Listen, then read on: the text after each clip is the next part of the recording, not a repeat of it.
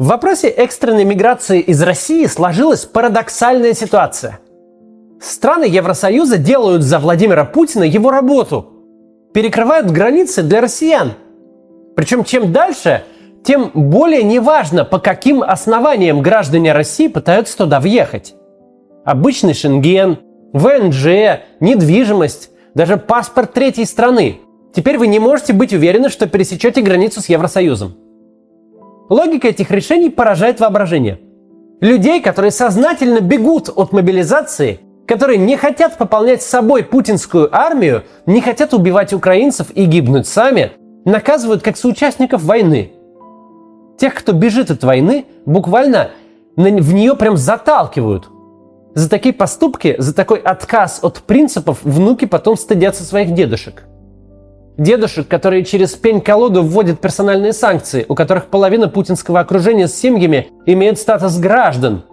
Коррупционные деньги можно лопатами сгребать со всего континента, зато с коллективной ответственностью россиян у дедушек не заржавело. В то же самое время Казахстан – персоналистская автократия. Грузия – страна напрямую пострадавшая от российской агрессии. Армения – брошенная Россией в войне с Азербайджаном – не просто принимают беженцев из России, но создают им такие благоприятные условия, какие могут. Именно в момент беды познаются такие ситуации. Казалось бы, ожидаешь помощи беженцам от европейских стран, а получаешь ее от Казахстана, Грузии и Монголии на границах, и от Армении, куда многие прилетели по воздуху, потому что по внутреннему паспорту пускают. Нам с вами нужно запомнить этот момент. Когда ситуация в Москве изменится – в память об этих событиях нужно будет воздвигнуть монумент. Мы должны помнить, что когда россияне оказались в беде, когда государственная машина решила их убить, эти страны открыли границы. Они не задают вопросов, не вспоминают старые обиды, не издеваются и не насмехаются. Грузия, у которой Россия оккупировала часть территорий, с которой воевала, граждане которой не могут попасть в Россию практически никак. Грузия сейчас пускает всех, Казахстан пропускает на пограничных пунктах людей без загранпаспортов. А после границы казахстанские волонтеры кормят измотанных россиян, прошедших э, границу, горячей едой. Протянутая рука помощи в такой ситуации запоминается на поколение. И мы с вами должны сделать все, чтобы россияне помнили это всегда. И сегодня я хочу сказать спасибо, Казахстан, Спасибо Грузия, спасибо Монголия, спасибо Армения, Финляндия и все другие страны, принимающие российских беженцев. Но сегодня поговорим об еще одном аспекте этой истории.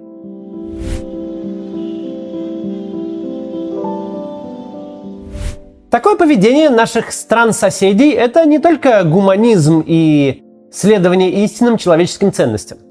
Это еще и в высшей степени рациональное поведение – Почему США стали тем, кем стали? Тому есть много причин, но есть одна самая главная. Как только в Европе происходила какая-то дичь, голод, война, диктатура, еврейские погромы, трафик через Атлантику резко возрастал. Сотни тысяч и миллионы людей бежали в Америку, спасая себя и свои семьи. Весь Голливуд обеими ногами стоит на евреях-эмигрантах из Российской империи. Нью-Йорк, Филадельфия, Бостон, Балтимор – из затхлых поселков они превратились в процветающие города только благодаря картофельному голоду в Ирландии. Обращали внимание в американских фильмах, что пожарные и полицейские традиционно зависают в ирландских пабах. А День Святого Патрика – это не просто праздник бесконечной выпивки, но еще и профессиональный праздник для той же полиции и пожарных. Все потому, что обе эти профессии выросли на плечах именно ирландских мигрантов – Никто не выигрывал от мировых бед и страданий так, как США, которая пускала к себе людей. Эта страна традиционно аккумулировала лучший человеческий капитал. Потому что люди способны бросить свою старую жизнь, не ждать молча наступления личного апокалипсиса. Люди, способные ломануться в абсолютную неизвестность на другой конец света, в чужую цивилизацию, они самые предприимчивые, самые смекалистые, самые квалифицированные – они ориентируются в нестандартных условиях и быстро реагируют на перемены. Именно эти люди взрастили самую мощную и самую передовую экономику мира. Сейчас прервемся на рекламу, а потом обсудим, как это все применимо к нам сегодняшним. Бывало у вас, что вы живете душа в душу с э, близким человеком, а потом он меняется в один момент, как по щелчку пальцев? Вы просто не знаете, как дальше быть с этой его новой версией. Это может быть ваш родитель, друг или партнер. Именно для таких случаев придумали парную психотерапию. Да, прям как в американских фильмах. И недавно сервис онлайн-психотерапии Ясно добавил такую опцию. Вам нужно лишь зарегистрироваться на сайте, указать, что вы собираетесь пройти парную онлайн-консультацию и отметить темы, которые вы хотите обсудить с психологом. Алгоритмы ясно подберут вам подходящих психотерапевтов, а дальше вы сами выберете, кто больше понравится. Конечно, индивидуальные консультации никуда не делись. Для них анкета будет чуть длиннее, но все равно займет не больше трех минут. Сервис ясно создан психологами для того, чтобы любой мог легко найти себе психотерапевта и проходить терапию онлайн в удобной обстановке. Проходить сессии можно не только через сайт, но и через приложение, которое доступно на iOS и Android. Ясно учитывает все нюансы.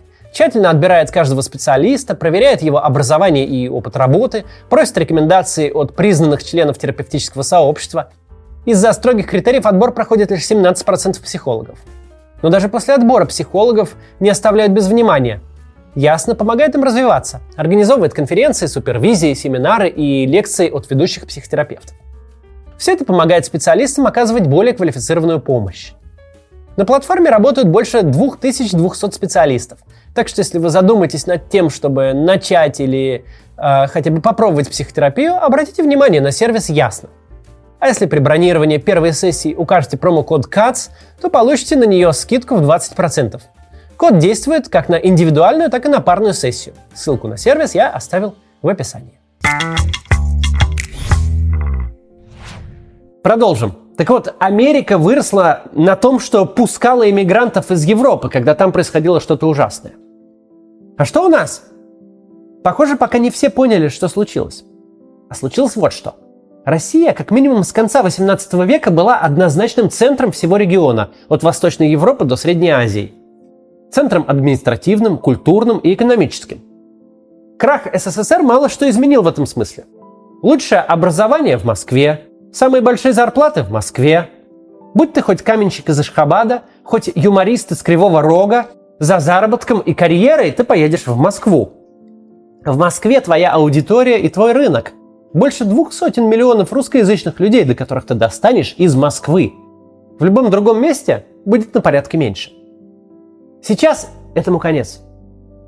Россия – это место, из которого бегут – Бегут все, кто может что-то сделать своей головой или своими руками, кто может как-то устроиться на чужбине. Это гигантский потенциал.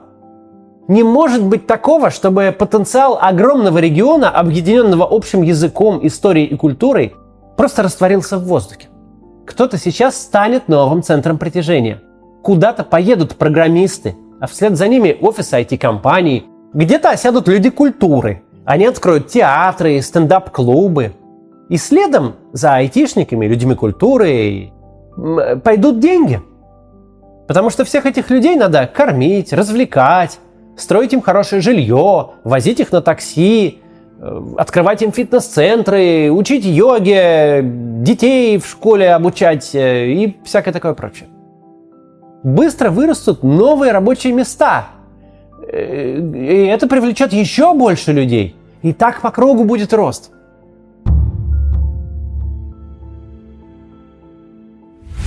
Именно такие человеческие катастрофы, как сейчас, превращают страны второго эшелона в лидеров, превращают провинциальные городки в мегаполисы. Где-то человеческий потенциал сейчас соберется.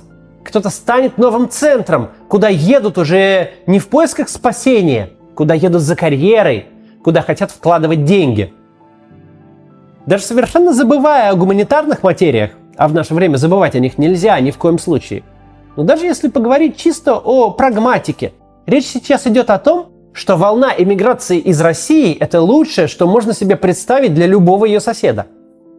Люди бегут не от нищеты, они не собираются работать дворниками и грузчиками. Им не нужны пособия и бесплатная еда. Они не привозят никому бюджетную и социальную нагрузку. Они привозят свои деньги и свою квалификацию. Экономика Грузии одного из главных шелтеров русской иммиграции с начала войны, в этом году по самым скромным оценкам вырастет на 11%. И это августовский прогноз, без учета второй волны миграции, сентябрьской. Рост даже на 11% в год, а будет больше. Это утроение ВВП за 10 лет. Это лучше, чем Китай в нулевые, лучше, чем Япония в 80-е.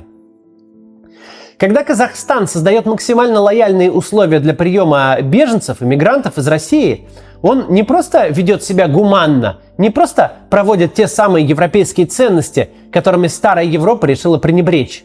За это большое ему спасибо. Но казахстанские власти, а это им вообще свойственно в последнее время, ведут себя до предела рационально.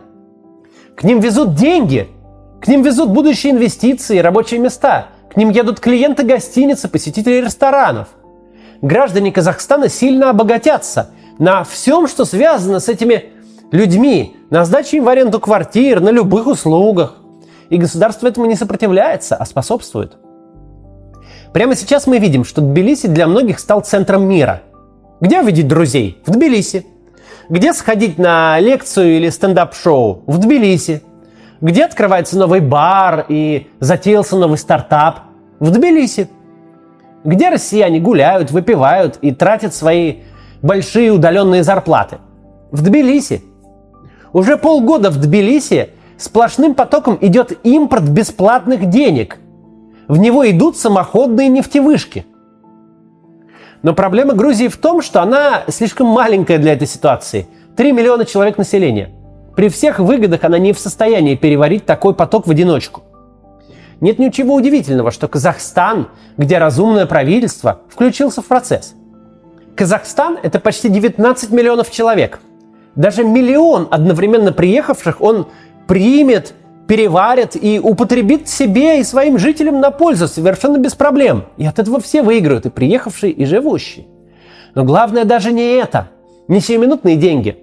Главное – устойчивая репутация страны, в которую едут люди, в которую имеет смысл ехать, где спокойно и безопасно, где примут, где не закроют дверь, где можно делать бизнес – где, несмотря на все издержки автократии, правительство ведет себя не просто адекватно, но образцово, где оно не делит русских на сорта, не рассуждает про гуманитарные визы, которые невозможно получить, а просто открывает границу для всех, кто хочет спастись. У президента Токаева явно большие амбиции. Он хорошо видит эту возможность. Свято место пусто не бывает. Если Москва больше не центр региона, если Путин угробил все преимущества своей страны, то кто-нибудь станет новым центром, этакой новой локальной Америкой. Так почему бы не Алматы? Токаев понимает, все эти байки, которыми кормят своего избирателя европейские политики, все рассказы о том, как сейчас понаедут русские и призовут за собой путинские войска, это совершеннейшая чепуха, причем прямо противоположной реальности. Бегущим людям не нужен русский мир в исполнении Путина. Они бегут от этого русского мира. Все, что Путин построил, и все, с чем он ассоциируется, его псевдонационализм, его геополитические фантазии, советский ресентимент, реставрация империи – это безумная околесица, погубившая страну. Нашу страну, где мы жили, где у нас был хороший дом. Страну, у которой было все – деньги, образованное и спокойное население, международная репутация и ноль внешних вызовов. Только что в задницу Господь ее не целовал – и все это разрушено и потеряно. Не несут они с собой никакого имперского мышления. Они, мы, своими глазами видели, до чего это мышление доводит.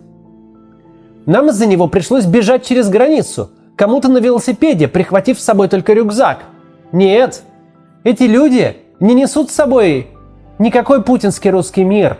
Они несут другое. Они несут с собой деньги, профессии, предприимчивость, талант. Они несут с собой все, что нужно любой стране намного больше, чем углеводороды.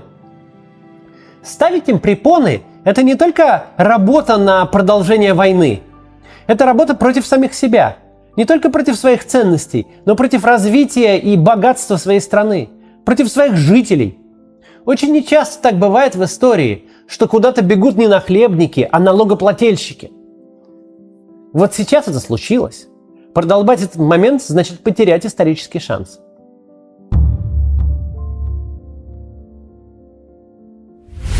Справедливо ругая европейские правительства и столь же справедливо благодаря Казахстан, Грузию, Армению, Монголию и всех других, кто готов принять граждан России без условий, надо э, помнить самое главное. Какими бы непоследовательными, недальновидными, где-то даже трусливыми не были европейские правительства, мы с вами описываем абсолютную катастрофу, рожденную волей одного человека. Мы с вами описываем ситуацию, в которой российские граждане бегут в Таджикистан – в страну с ВВП на душу населения в 890 долларов в год, в страну, пережившую в недавнем прошлом самую кровавую гражданскую войну на постсоветском пространстве, в страну с довольно жесткой диктатурой, которая граничит с Афганистаном и выступает одним из центров мирового наркотрафика. Даже такая страна, граждане которой еще недавно готовы были браться за любую работу в России, сегодня лучше, чем Россия. Туда бегут, и она принимает – Владимира Путина сегодня даже сложно с кем-то сравнить. Сложно найти такой исторический референс. Никто не наносил нашей стране такого урона. Никто не брал всю историю России, начиная с Петра Первого, и не выкидывал ее в окно.